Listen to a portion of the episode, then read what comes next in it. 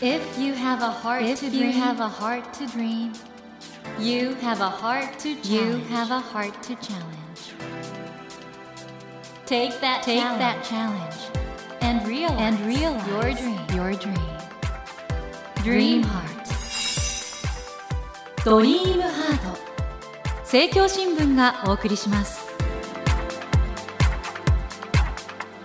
皆さんこんばんは茂木健一郎です 東京 FM のスタジオから全国38局ネットでお届けしています。ドリームハート。この番組は日本そして世界で活躍されている方々をゲストにお迎えしてその方の挑戦にそして夢に迫っていきます。さあ今夜お迎えしたお客様女優の室井茂さんです。こんばんは。こんばんは。先生ああ声があどうしたかな？こんばんは。え今の演技でしょうね。いやそんなことないです。今綺麗な声が出ました。こんばんいやーはもう本当オンリーワンというかね、そんなこと名前が変わってるからね。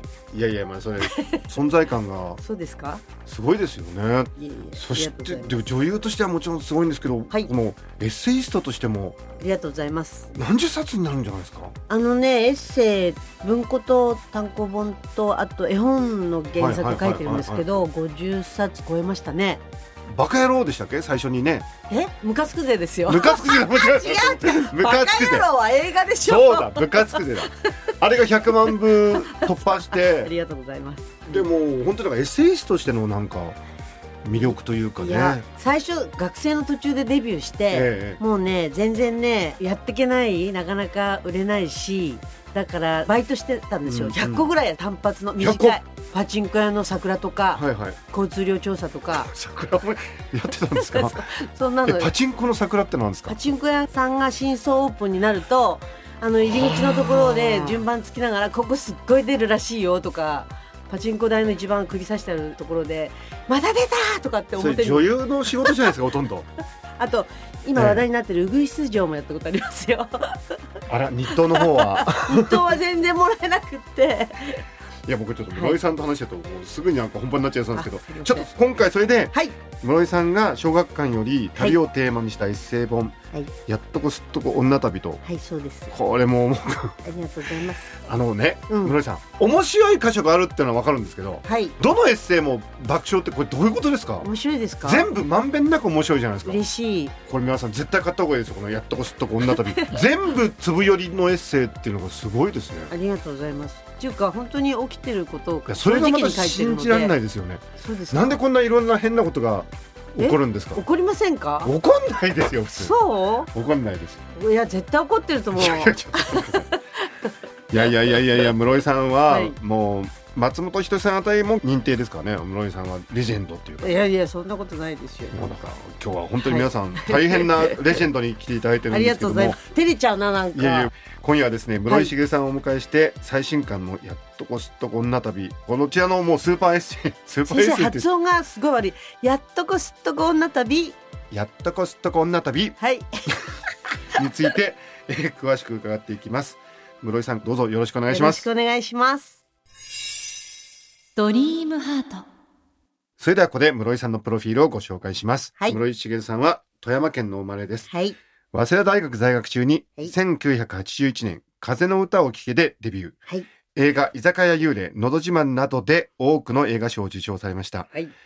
ディズニー映画ファインディングニモやファインディングドリーの日本語版でドリーの吹き替えなど多くの作品に声の出演もされていらっしゃいますはい。また絵本しげちゃんシリーズや自身が絵も手掛けた手ぬぐい遊び絵本ピトトトトンヨーやエッセイ集ムカつくぜ東京バカッパなおばさんの金棒すっぴんこんシリーズのほか電子書籍化を含めご著書が多数ございます。ありがとうございます。そして全国各地でしげちゃん一座絵本ライブを開催中でいらっしゃいます。ということでこのはい。すっぴんこんはこれ随分文春長かったですよね。そう、12年書いてましたうね。んなんかこの頃が一番女優としてもとっても忙しい時期だったんですけど、はいはい大変でしたね大変でしたね。7枚ぐらい書かなきゃいけなくて、見開き2ページだと、でそれで月刊誌もね、3誌ぐらいやってたんですよ。そうするとね、3日に1回ぐらい書かなきゃいけなくうんて、お風呂にね、板渡して、お風呂の中でも書いてた。だって、連ドラとかやってて、でもほら、エッセイだから、はい。毎回新しい新鮮なネタが必要じゃないですか。だからギリギリあ今週は何書こうっていう時もやっぱりたまにはあるんですよ、割とネタには困んない方ではあるんですが、うんうんうんで昔雪の降る日にうん。CM 撮ってて、はい。それで「のど自慢」っていう映画を撮ってて、うん。桐生に行かなきゃいけなくって、ええ。で都内から撮影終わりに「ハイヤーで帰ってください」って言われて、うんマネージャーと一緒にそれに乗って桐生に向かったんですよ、はいそしたらそのハイヤーが輪立ちっていうか雪のところに車輪がこう持ってかれちゃってうん。それでスリップして、うんガードレールにぶつかったんですよ。事故じゃないですか。事故ですよ、うん事故。バーンってぶつかって、2回転半、くるくるくるくるって言って何にもなかったように、あ、大丈夫だったの？大丈夫だったんです。2回転半して、えあの、不幸中の幸いで前後に車がいなかったので、多分、大変なことにならなかったんですけど、やばいと思ったら、私のその時ついてたマネージャーが、カーリングみたいですねって言ったんですよ。えその瞬間によかった。今日これで一本かけると思ったことがあったんですけども。転んでもただには起きないというね。いやでもロイさんこれ、はい本当にこの中にあったことって全部事実なんですか？これね。事実です、これ。本当に。やっとこすっとこんな旅の中で例えばね、うん。僕ねこれねまあそういうことをもう知ってる人は知ってるんだろうとこのはい。桜毛虫が美味しいというこあ、そう、のエッセイ。そうなんですよ。これ本当ですか？あの桜の木よくついてる。あすんごい美味しいんだって。あれ大好きな人は大好きだし、うんうんうんうん。それでまあご存知の通り、これから世の中っていろいろ温暖化で大変なことになったり、食料になったりね、昆昆虫食で、昆虫食のもうなんかあの、そういうものも出てたりするわけで、はい。桜毛虫はその中でも、やっぱりあの桜の木の香りっていうか葉っぱの香りがすごいので、うん本当に美味しいんだって。ただあの、毛虫のあの毛がちょっと刺さるので、はいはいはいはいやっぱり一回天日干しにしたり、素揚げにしたりするとはいいいっていうふうに言ってました。例えばあとですねこのちょっと感動の話もあって、はい。田野畑村の農乳。家の方の牛乳、はい。これずっと飲んでらっしゃるんですね。そうなんです。もう20年ぐらい飲んでて、もともとテレビで深夜番組でドキュメンタリーやってらしたのを見たんですよ。はい。で、仕事から疲れてそれを見たら、ものすごく家族でやってて、うん。まあ申し訳ないけどとてもその頃貧しくって、うん。子供たちもみんな手伝ってて子供が両親を手伝いその新しく生まれた赤ちゃんがいるとその赤ちゃんの面倒を猫が見てるみたいな、はいはいはい。なんかそういう生活のドキュメンタリーを見たらちょっと感激して、うんうんこれなんか少しお手伝いできないかなと思った。だったら取ってあげることが一番だと思ったので調べたら地方発送してくださることが分かって、それでそれをずっと飲んでたんです。20年間。これ口にした瞬間に自分の体がヤッホーと声を上げたように感じられたと。本当に美味しいんですよ。すごく。そこまで美味しいんですか？それで自然農法っていうか、んんん。その牛を冬の岩手県だからツルツルに凍るんですけど、はいはいはい。そこを上手に歩かせて、はい。それで自然放牧で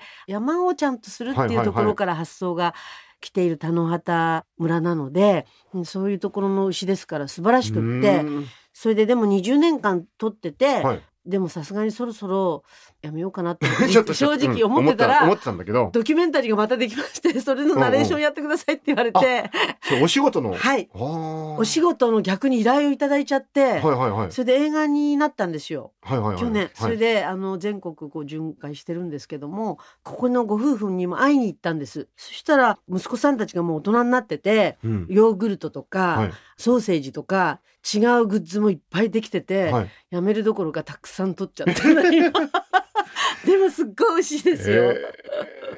でも室井さんねこれね一番びっくりしたのがいきなりそのバーでカウンターでメモを渡してきた人が、あそうですそうです。旅先で車輪に注意っうん。て書いてあってはい。その後車輪に関わるトラブルが。ありました。これを実はいや実はなんですよ。だからなんかたまに、うん。私もなんとなくそんなお化けは見えないけど割とちょっと勘は強くって、はい。妙なことは割と起きやすい体質ではちょっとあるんですけども、まあたまたまそういう人と出会ったというか、はい。なんかそのメモを渡されてその人はもういなくなっちゃった何なんですかねその人。わからないです。いきなりこうやってメモモを。霊媒師とかなんうん。かそういう人なんですかね、恐山の方とかそんなことはないけども、うんうんうんでもその後本当にあのいろんな車輪にまつわるトラブルってことじゃないんですけども自分の旅行中のトランクがなくなっちゃったりとか。トランクが勝手になんか旅しちゃったんですよね車輪付きないでないないと思ったら勝手にあの電車の中でスーッと自分であの なんかの細い車両をずっとこうずっと行って奥の方に行って探してもなくって探したら「あのこちらにいらっしゃいますよ」っていうそこに座ってらっしゃる女の人が「これあなたのバッグですか?」って言われて。確かに旅先では車輪に注意車輪に注意なんですよ。で。さらに自転車。自転そうなんですよ。自転車。なんかここのスーパーがいいってところ友達と行って はい。結構遠くのとこだったんですけど、ええ。自転車で行って、ええ。それでしこたま買い物をして、はいやったー！と思って安かったしよかった！ーと思って乗って自転車あれしたら抜かれちゃってたんです空気を。いたずらなんいたですかね。ずらっていうか私が良くないところにもしかしたら置いてたのかもしれないんですけどあーそうかそうも。か。まあそれにしても失礼な話だな。いやいやもうだからもう大変でした。それをだからずっと4駅も5駅もこうずるずる引きながら帰ってきたんですけども。これでも室井さん本当にたくさん旅されてるんですね。そうですね。あのそのしげちゃん一座のはいはいはいはい。あれで年間30ステージぐらいやってるので、だいたいそれで30箇所来ますあとし富山でお仕事された富りとか。山で月に必ずラジオやってるので1回か2回は絶対うん。行きますのであとほら私たち京都の撮影所にロケ行ったりとか、撮影にも行くのでやっぱり電車はすっごい乗るんですよ。飛行機にも乗りますし。でも普通ね旅しててトラブルすると落ち込んだりね、うん。気分がちょっと塞いだりするんですけど全然落ち込まないですもんね。だってそれよりもほら目的地にまずたどり着かなきゃいけないし、でもあのね私何が一番好きかっていうと多分この移動が一番好きなんです。あ移動そのものが？移動そのものが大好きへなんですよ。えなんでかな？なんでだろう？だから自宅から例えば富山に行くじゃないですか、はいはい。富山でまあ仕事なりなんかいろいろ楽しくして帰ってくる時に、あまた富山に行きたいなと思っちゃうんです。この移動中に。ちょっと待って帰ってる途中にもうすでに次の旅を考えてあるそうなんです。また帰りたいなとかどっか例えば北海道行ったら、うんうんうんうん。北海道から戻ってくる飛行機の中であまた北海道行きたいなと思うんです。それはすごいな。そうすると必ず北海道からまたちょっと別の仕事が来たりとかするんですよ。おうおうおう。うん不思議なんですけど。これ室井さんねそんなにストレスなく前向きにうん。旅を楽しめる秘訣って何なんですか？なんだろう。うーん。だってほら美味しいものもたくさんあるし、うん変な人にも会えるし だからあんまりほら例えば宿屋が変なところだったりとかうん。ちょっと怖かったりいろんなことがあってもそれでなんか落ち込んだりはい。ひどい目にあったって怒ったりとかっていう風にあんまならないんですね。ですよね。世の中には逆にそういう時に怒っちゃったりする人もいらっしゃいますよね、そう。だから例えば、うん。その私こんな仕事してて顔をテレビで見てるからっつって気を使ってくださって、はい。もうものすごい広い部屋を、あの明治天皇が泊まった離れですとかってそこに通されちゃったりとか そういうことがまあ時々あるんですよ。でそういうのを逆にその広くてゴージャスなところがちょっと貧乏症なのかもしれないけどダメで、まあ、とにかく一番小さな全部見渡せる小さいお部屋がいいんですよって言ってもいやいやいやとかって言われて大きいとこ通されちゃったりするんですが。まあ大女優来ちゃったからな いやいやでもそのちっちゃくても大きくてもやっぱり楽しいだから全然その部屋があのものすごく安くてシンプルなちっちゃいところでも全然嫌じゃないんです。まあ、とにかくこのはいやっとこすっとこ女旅、はいすごい情報量っていうか全部のエッセイが面白いしそういうなんか旅のノウハウとかもあれだしありがとうございます。ものすごいお得な本ですよね。なんか宣伝してもらっちゃってるみたいで申し訳ないのなん本当にかこれは使用者の感想ですって ありがとうございます。この本のタイトルはどういうところから取ったんですか？これねちょっと可愛いタイトルがいいなと思って、はい。富山弁でやっとカットなんとかかんとか頑張りましたみたいなういうなんとかなってるみたいなもともとこの「やっとこすっとこ」っていうのはなんかのはいはいはい。北海道の言葉みたいなんですよもともとは。あそうなんですね、うん、やっとこすっとことかやっとこどっこいとか、はちょっとお囃子っぽい感じもあってだけどこのほらいろんな旅に行ったりまあ自分の人生もそうなんですけども、はい。なんとかなんとかなんとかなってますみたいなそういう感じの意味合いを込めてタイトルをつけました。そしてあの室井さんこの、はい。ジャケ買いしたくなるぐらい絵が可愛いんですけど表紙の。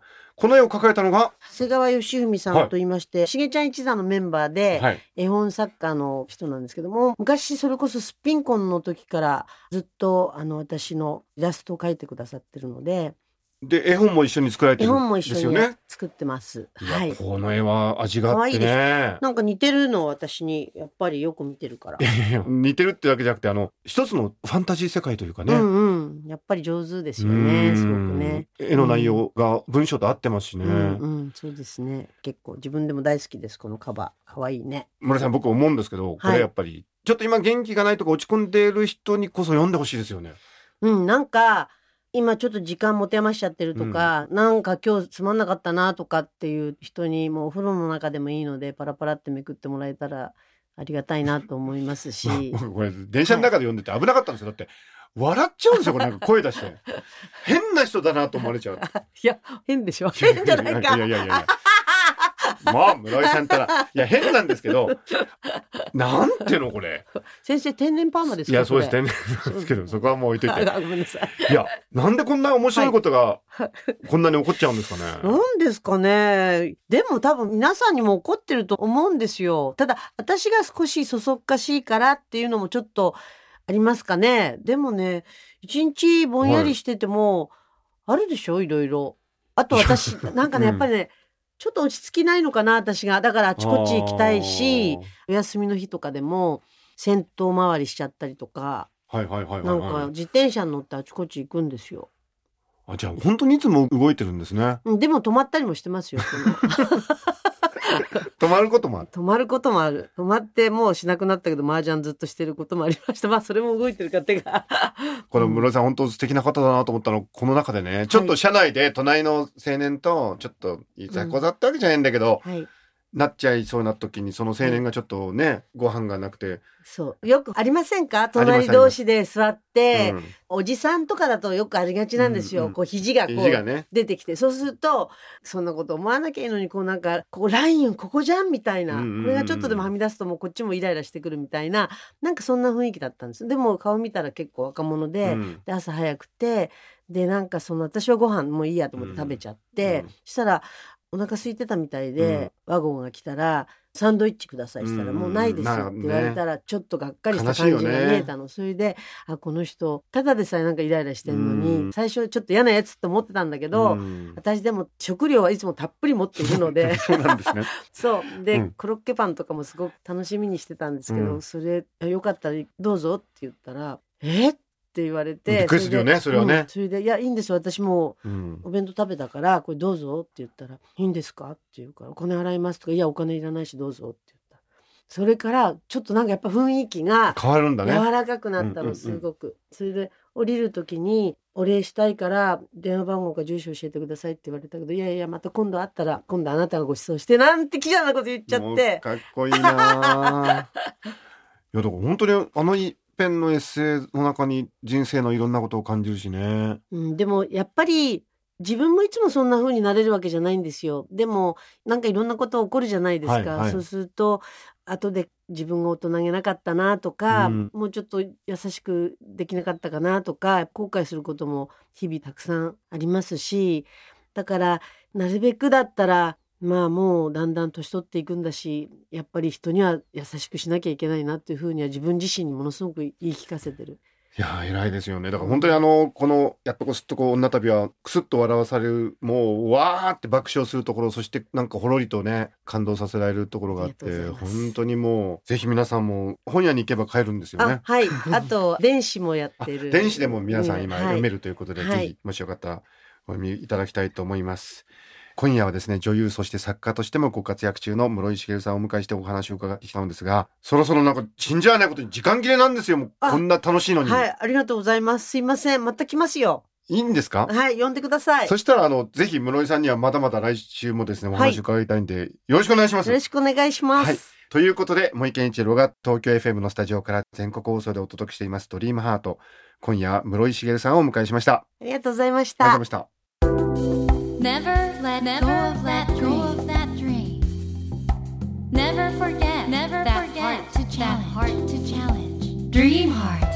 茂木健一郎が東京 FM のスタジオから全国38局ネットでお届けしてきました「ドリームハート今夜は女優そして作家としてもご活躍中の室井茂さんをお迎えしましたがいかがでしたでしょうか？